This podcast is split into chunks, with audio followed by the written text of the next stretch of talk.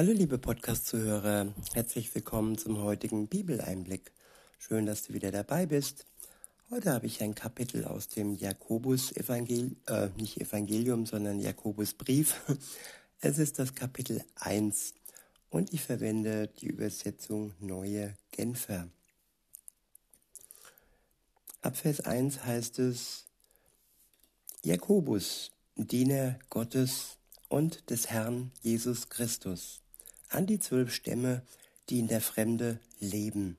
Euch allen sende ich meinen Gruß. Der nächste Abschnitt ist überschrieben mit Standhaftigkeit bei Glaubensproben. Ab Vers 2 steht, seht es als einen ganz besonderen Grund zur Freude an, meine Geschwister, wenn ihr Prüfungen verschiedenster, verschiedenster Art durchmachen müsst. Ihr wisst doch, wenn euer Glaube erprobt wird und sich bewährt, bringt das Standhaftigkeit hervor. Ja, ohne Erprobung können wir im Leben nichts verbessern und nichts stabilisieren und nichts ja zum Guten wenden wenn wir nicht ähm, wirklich zeigen dürfen, dass unser Glaube fest, stabil und stark ist, so können wir auch nicht sicher sein, ob er hält in Zeiten, in denen es dann besonders schwer wird. Und ja, wir leben im Moment schon in besonders schweren Zeiten. Und wir dürfen diese Proben mit Freude annehmen und auch dankbar sein, dass wir durch Gott und durch seine Kraft diese Proben bestehen können. Unsere menschliche Kraft würde dazu nicht ausreichen. Es ist äh, schier unmöglich, all diesen Anfechtungen, all diesen Angriffen zu widerstehen, wenn wir uns alleine auf unser Menschsein und auf das weltliche, irdische um uns herum verlassen. In Vers 3 heißt es, ihr wisst doch, wenn euer Glaube erprobt wird und sich bewährt, bringt das Standhaftigkeit hervor. Ja, Standhaftigkeit, Stärkung der Muskeln, Stärkung des Willens, Stärkung unseres Glaubens. Das ist ein Prozess, das ist wie eine Pflanze, wie ein Baum, der erst Wurzeln, starke Wurzeln bilden muss, damit er wirklich gegenüber dem Sturm standhaft wird.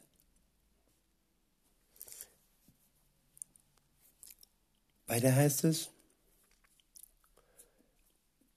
ich wiederhole nochmal Vers 4, und durch die Standhaftigkeit soll das Gute, das in eurem Leben begonnen hat, zur Vollendung kommen. Ja, wenn wir uns zu Jesus Christus hin bekehren, dann beginnt für uns ein neues Leben. Und ab dann ja, bilden wir unsere geistigen Muskeln sozusagen, so dass wir standhaft immer mehr und mehr standhaft werden. Und das Gute, das ab dem Tag äh, begonnen hat, immer mehr und mehr sich ausfalten kann. Und zur, Voll und zur Vollendung kommt. Weiter heißt es, dann werdet ihr vollkommen und makellos sein, und es wird euch an nichts mehr fehlen.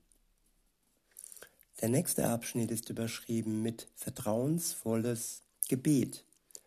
Ab Vers 5 heißt es, wenn es aber einem von euch an Weisheit fehlt, bitte er Gott darum, und sie wird ihm gegeben werden. Denn Gott gibt allen gern und macht dem, der ihn, der ihn bittet, keine Vorhaltungen. Ja, Viele Menschen machen uns Vorhaltungen, dass wir dies oder jenes nicht tun. Sie ja, setzen uns unter Druck. Gott ist nicht so. Er gibt uns gerne die Weisheit, die wir ähm, ihn, um die wir ihn bitten.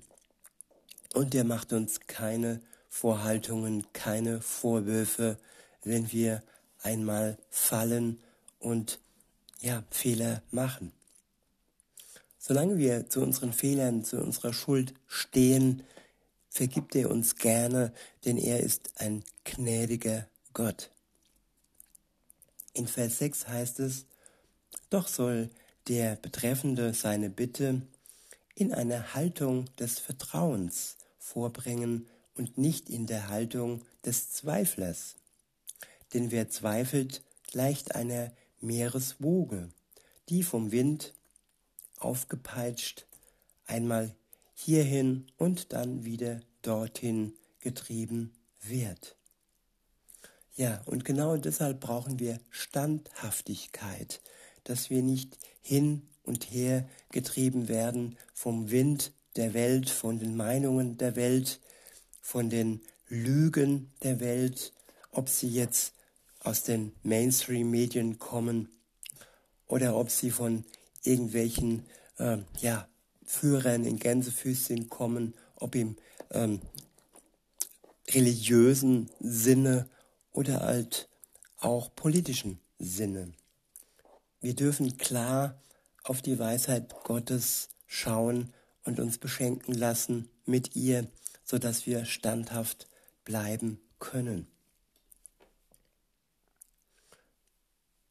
Weiter heißt es ab Vers 7, ein solcher Mensch soll nicht meinen, er werde vom Herrn etwas bekommen, denn er ist in seinem Innersten gespalten und seine Unbeständigkeit kommt bei allem, was er unternimmt, zum Vorschein.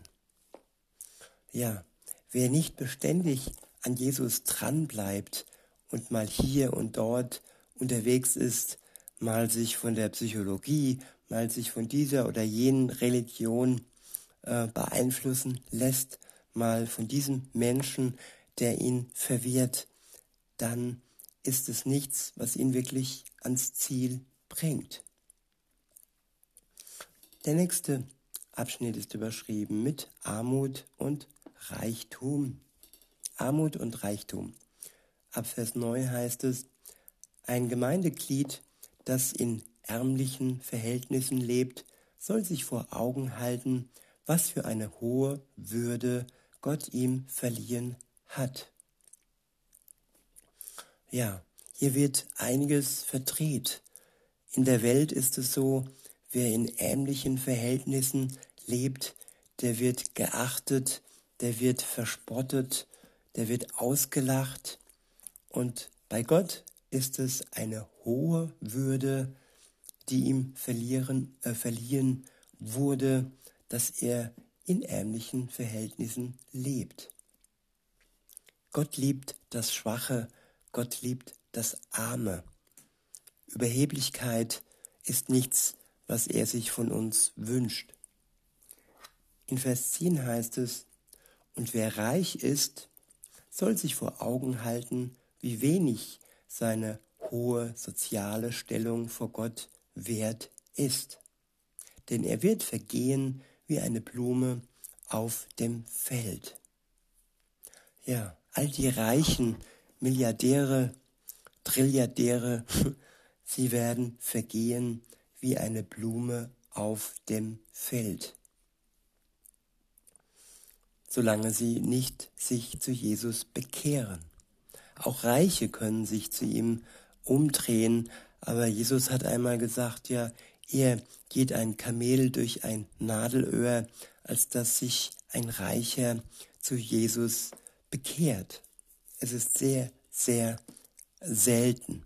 Ich denke mir mal nicht unmöglich, aber oftmals steht all das Geld, all die Macht im Weg und verhindert den Zugang zu Gott. Nicht, dass Gott nicht offen wäre, aber es sind dann meistens die Menschen, die verblendet sind, verstockt sind und nicht in der Lage sind, nach Gott zu fragen, wenn sie ja einen sozialen Status haben und wenn sie viel Geld haben. In Vers 11 heißt es, wenn die Sonne emporsteigt und ihre Glut das Gras versenkt, verwelkt die Blume und ihre Schönheit ist dahin. Genauso wird auch der Reiche vergehen mit allem, was ihm sein Reichtum ermöglicht hat. Ja, auch alles drumherum, das den Reichen reich gemacht hat, wird vergehen. Der Reiche ist ja nicht einfach so ohne Grund reich geworden. Da ist oftmals, ähm, ja, sind üble Machenschaften im, im Spiel gewesen und all das Üble und Böse, das ihm ja zu seinem Reichtum verholfen hat, wird genauso vergehen wie der Reiche selbst. Der nächste Abschnitt ist überschrieben mit Prüfung und Versuchung. Ab Vers 12 heißt es, glücklich zu preisen ist der, der standhaft bleibt, wenn sein Glaube auf die Probe gestellt wird. Ja, wie oft wurde mein Glaube schon verspottet und ich als Mensch mit schwachem Selbstbewusstsein dargestellt, wieder vor kurzem, oder als Märchenerzähler oder als naiv. Und wie oft wurden mir vorgeworfen, dass ich keine Beweise für meinen Glauben hätte und dass ich mir nicht sicher sein könnte. Ja, Glaube ist etwas Persönliches, das entsteht im Herzen. Und Glaube lässt sich nicht beweisen, aber er lässt sich erfahren. Er lässt sich im Leben ja zeigen, dass Gott uns stärkt, dass Gott uns Gewissheit schenkt. Weil oft wird fälschlicherweise behauptet, Glauben heißt nicht wissen. Aber wer wirklich mit Jesus in Verbindung steht, in dem sein Geist lebt, der hat durch den Geist Gewissheit, dass er nicht an eine Lüge glaubt, sondern dass das Wort Gottes durch und durch wahr ist. Weiter heißt es, denn nachdem er sich bewährt hat, wird er als Siegeskranz das ewige Leben erhalten, wie der Herr es denen zugesagt hat, die ihn lieben. Ich wiederhole, denn nachdem er sich bewährt hat, wird er als Siegeskranz das ewige Leben erhalten, wie der Herr es denen zugesagt hat, die ihn lieben. Ja, wer nur oberflächlich an Gott glaubt, der kann sich nicht wirklich bewähren. Der wird hin und her geblasen und sein Glaube ist nicht wirklich standhaft, weil er nicht ausreichend Proben in seinem Leben durchlebt hat. Nur wer wirklich erprobt ist und als Dank dafür am Ende den Siegeskranz von Jesus erhält und dessen Bedeutung das ewige Leben ist. Welche, ja, welchen Gewinn könnte man sonst noch haben, der so groß ist wie den Siegeskranz des ewigen Lebens? Ewig glücklich sein, und nicht ewig verdammt und ewig, ja, in einer schrecklichen, höllischen Situation leben zu müssen.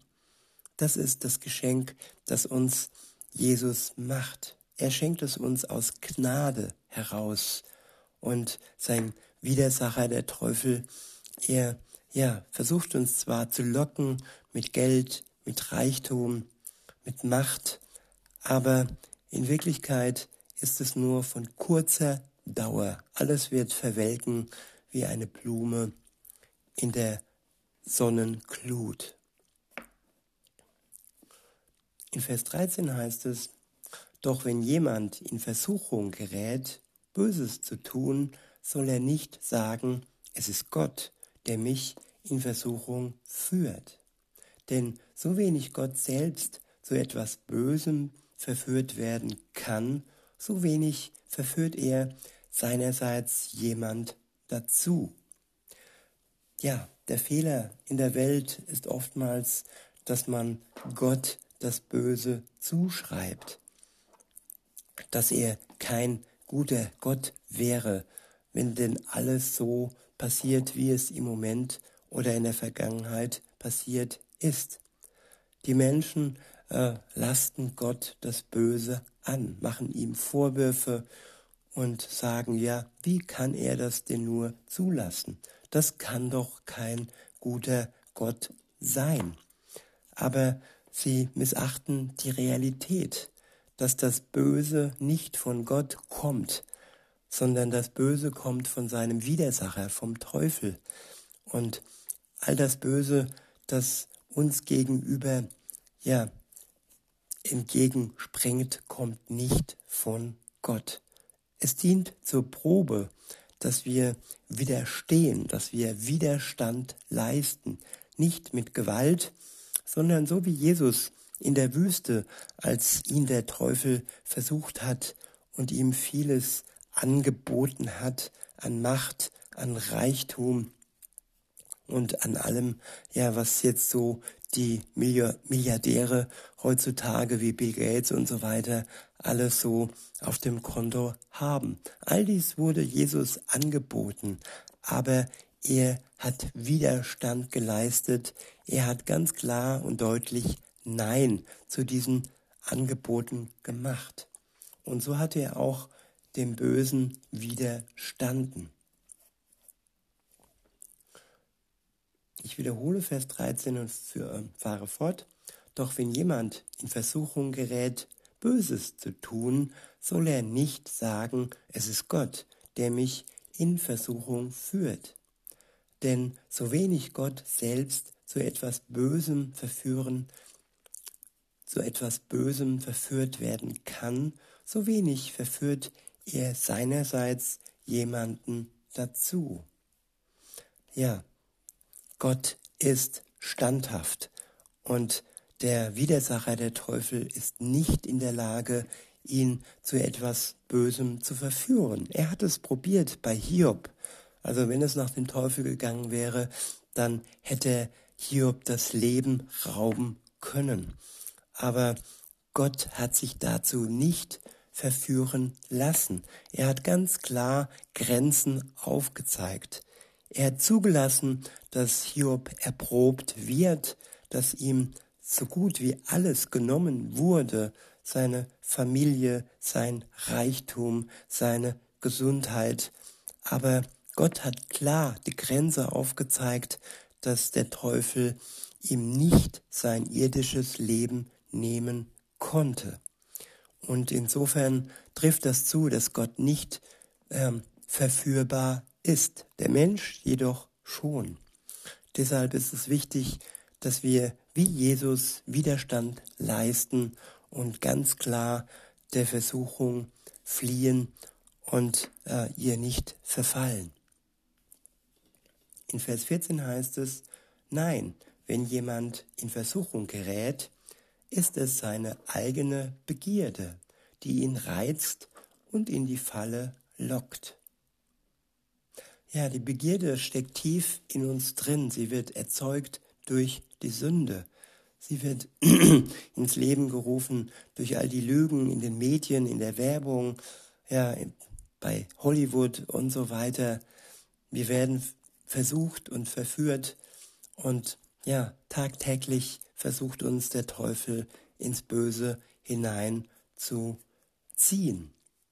Er lockt mit vielen unterschiedlichen Dingen. Und es kommt aus unserer eigenen Begierde heraus. Man kann also, also nicht sagen, ja, das Böse kommt von außen. Nein, das Böse kommt auch durch uns hindurch. Und es ist ein innerer Kampf in uns, dem wir widerstehen dürfen und mit Hilfe Gottes auch widerstehen können. In Vers 15 heißt es, nachdem die Begierde dann schwanger geworden ist, bringt sie die Sünde zur Welt. Die Sünde aber, wenn sie ausgewachsen ist, gebiert den Tod. Macht euch nichts vor, meine lieben Geschwister, von oben kommen nur gute Gaben und nur vollkommene Geschenke. Sie kommen vom Schöpfer der Gestirne, der sich nicht ändert und bei dem es keinen Wechsel von Licht zu Finsternis gibt. Gott war von Anfang an gut und er wird sich nicht verändern. Sein Charakter wird sich nicht wechseln, wie bei Menschen das manchmal der Fall ist, die vom Guten ins Schlechte sich verändern. Und insofern ist Gott beständig und er bleibt im Licht. Er ist das Licht, er ist die Liebe in Person. In Vers 18 heißt es, seinem Plan entsprechend hat er durch die Botschaft der Wahrheit neues Leben in uns hervorgebracht, damit wir bildlich gesprochen unter allen seinen Geschöpfen eine ihm geweihte Erstlingsgabe sind. Der nächste Abschnitt ist überschrieben mit Gottes Botschaft hören, Gottes Botschaft befolgen. In Vers 19 heißt es, denkt daran, meine lieben Geschwister, jeder sei schnell bereit zu hören, aber jeder lasse sich Zeit, ehe er redet, und erst recht, ehe er zornig wird. Ja, genau hinhören und genau erkennen durch die Weisheit Gottes, ja, ob dies denn wahr ist, was wir da hören, oder ob es eine Lüge ist. Und wenn wir dann eine Lüge ja, entlarven, dann heißt das nicht, dass wir deshalb zornig werden sollen oder müssen. Nein, dann ist wieder der Geist Gottes gefragt, der uns in der Liebe hält. In Vers 20 heißt es, denn der Zorn des Menschen bewirkt nicht, was für Gott, was für Gott, was vor Gott recht ist. Deshalb legt alles ab, was euch beschmutzt, alles Böse, was noch bei euch vorhanden ist. Und geht bereitwillig auf die Botschaft ein, die euch ins Herz gepflanzt wurde und die die Kraft hat, euch zu retten. Ja, alles Böse, das an uns lastet, von dem Leben her, bevor wir mit Jesus unterwegs waren, sollen wir nach und nach loslassen und vor das Kreuz Jesu ablegen. Er vergibt uns gerne, er ist unser Arzt, unser Heiler und durch ihn werden wir frei von all dem Bösen, das an uns haftet. Und die gute Botschaft, die in unser Herz hineingepflanzt wird, sie gibt uns Kraft und sie gibt uns am Ende Rettung vor dem Gericht Gottes. In Vers 22 heißt es, Hört euch diese Botschaft nicht nur an, sondern handelt auch danach. Andernfalls betrügt ihr euch selbst. Denn wer sich Gottes Botschaft zwar anhört, aber nicht danach handelt, gleicht jemand, der sein Gesicht im Spiegel betrachtet und der, nachdem er sich betrachtet hat, weggeht und sofort wieder vergisst und sofort wieder vergisst, wie er ausgesehen hat. Wer sich jedoch in das vollkommene Gesetz vertieft, das Gesetz der Freiheit und es ständig vor Augen hat, wer also das Gehörte nicht vergisst, sondern es in die Tat umsetzt, der ist glücklich zu preisen, denn er wird gesegnet sein bei allem, was er tut. Gottes Gesetz ist ein Gesetz der Freiheit.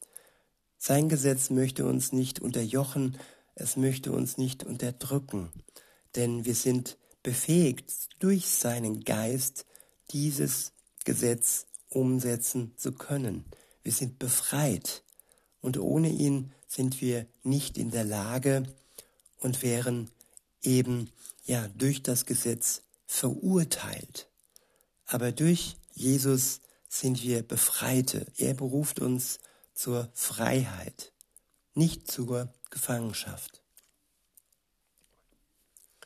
Der nächste Abschnitt ist überschrieben mit echte Frömmigkeit oder religiöser Selbstbetrug. In Vers 26 steht, wenn jemand sich für fromm hält, aber seine Zunge nicht im Zaum halten kann, betrügt er sich selbst, und seine Frömmigkeit ist nichts wert. Echte und untadlige Frömmigkeit, die vor Gott dem Vater bestehen kann, zeigt sich darin, dass man Waisen und Witwen in ihrer Not beisteht und sich vom gottlosen Treiben dieser Welt nicht beschmutzen lässt. In diesem Sinne, liebe Zuhörer, wünsche ich euch noch einen schönen Tag und sage bis denne.